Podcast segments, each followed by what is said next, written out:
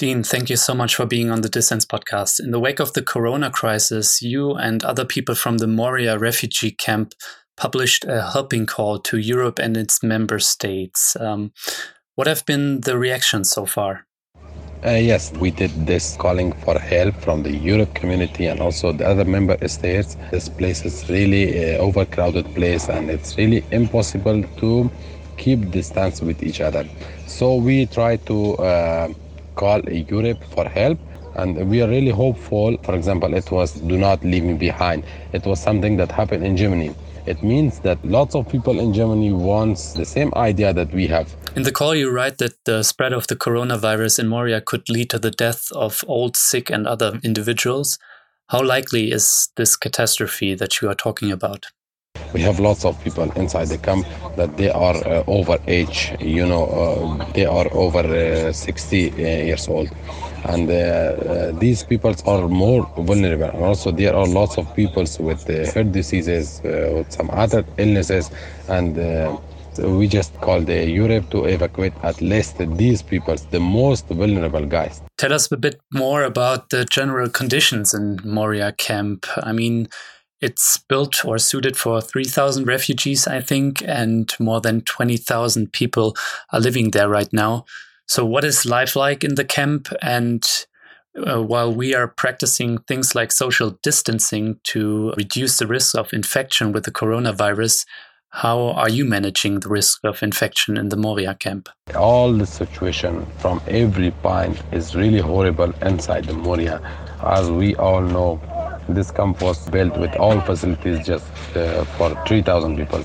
But right now there are living around 20,000 people from different nationalities inside this camp and they are using that facilities that it was built just for 3,000 people from the point of uh, sanitation, from the point of uh, medical services, from the point of security, from every point. And uh, it's really hard to keep social distance between, between the people. And uh, you know, uh, people are really in touch with each other. For example, and also really important point that uh, people have to receive their food every day, and they have to go in a specified point and the thousands of people every day three times a day morning noon and evening they are storming in that place for just receiving drinkable water and just food if the coronavirus get inside this camp in this situation that will be uh, something not controllable and the big uh, disaster will happen if the coronavirus get inside this camp. What would you say to people that point out that there haven't been any corona cases on Lesbos Island for some weeks now, and that therefore there is no need to act now and to evacuate the camp or better the conditions, the living conditions there? Yes, uh, I'm really happy for this that um, there is not any uh, reported of uh, any new case of coronavirus in the island from two weeks.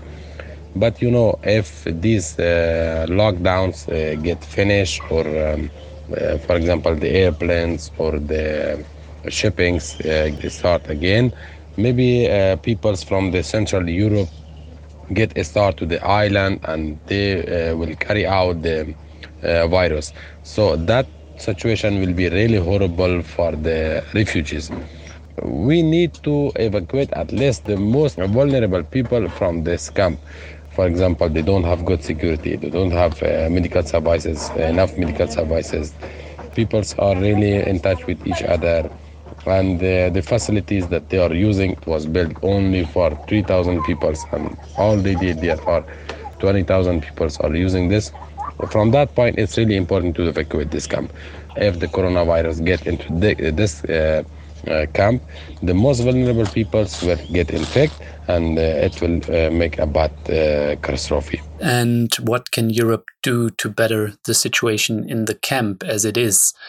for example, what can Europe do about better facilities, better hygiene, better housing? We know that it's really hard to evacuate all the peoples from this camp, as the wish and the hope of all the peoples inside this camp is. Uh, but it's uh, really impossible, I know.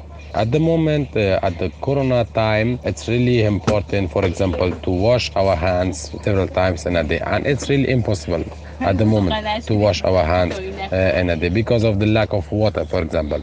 Our demand from the Europe community, especially from the Greek uh, government, is to increase the facility of life inside this camp.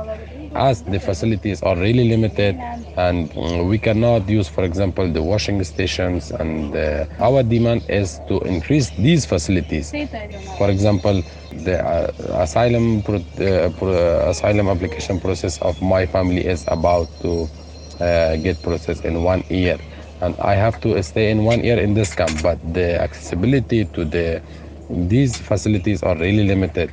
And uh, our demand is to increase uh, from the our demand from the Euro community and also from the Greek government is, is to increase these facilities at least for those that are, they are about to live in this camp for a long time. Dean, you're an activist for the Moria Corona Awareness Team.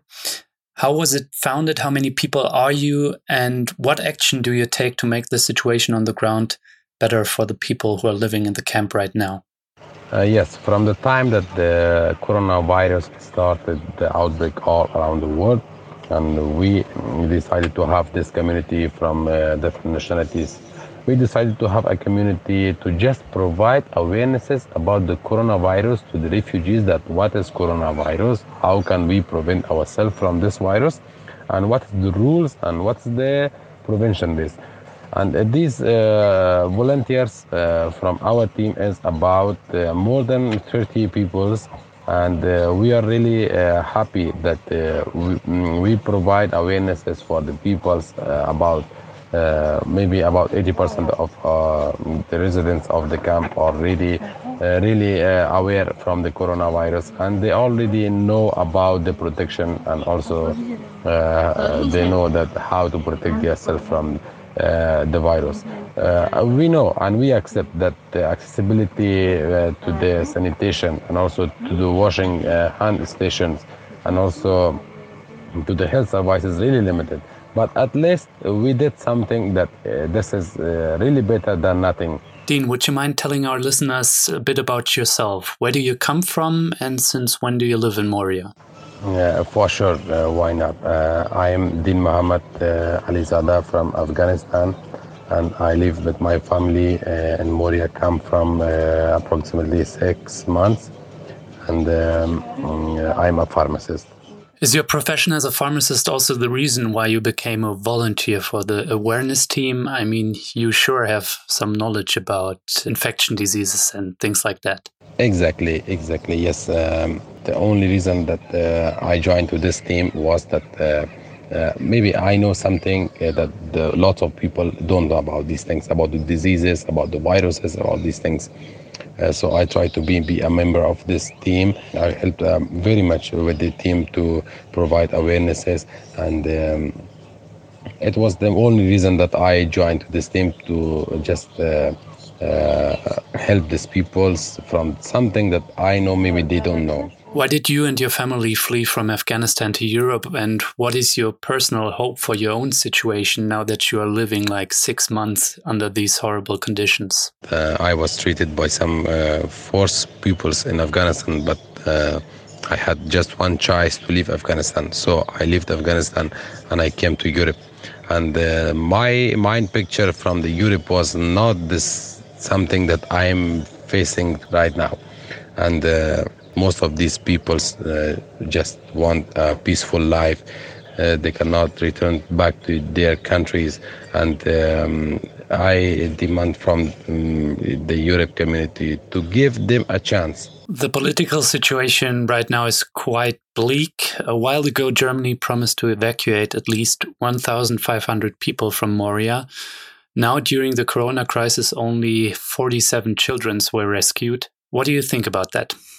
Yes, I think uh, it's a really good and really hopeful start for um, the evacuating peoples from this camp.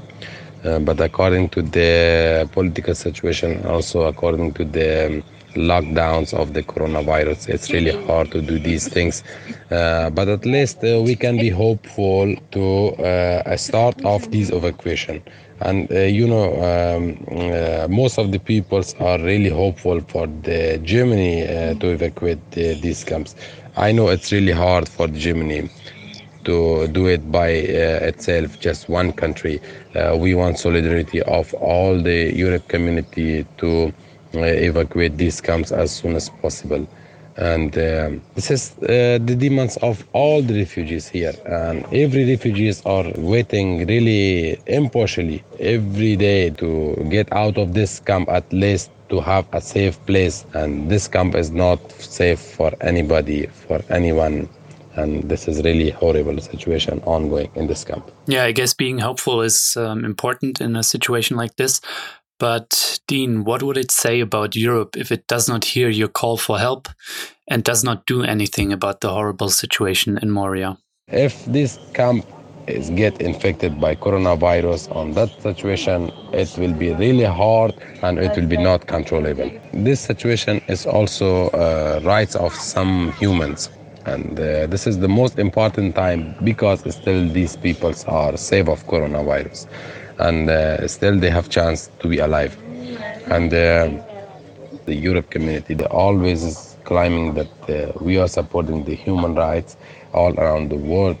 And these peoples are here and demand help from europe community. And these peoples have rights of living and they have children they have families. The refugees are not bad peoples uh, they are good peoples. They want just to be alive and to be safe of the danger. And this is the uh, moment that uh, the Europe community must act for them.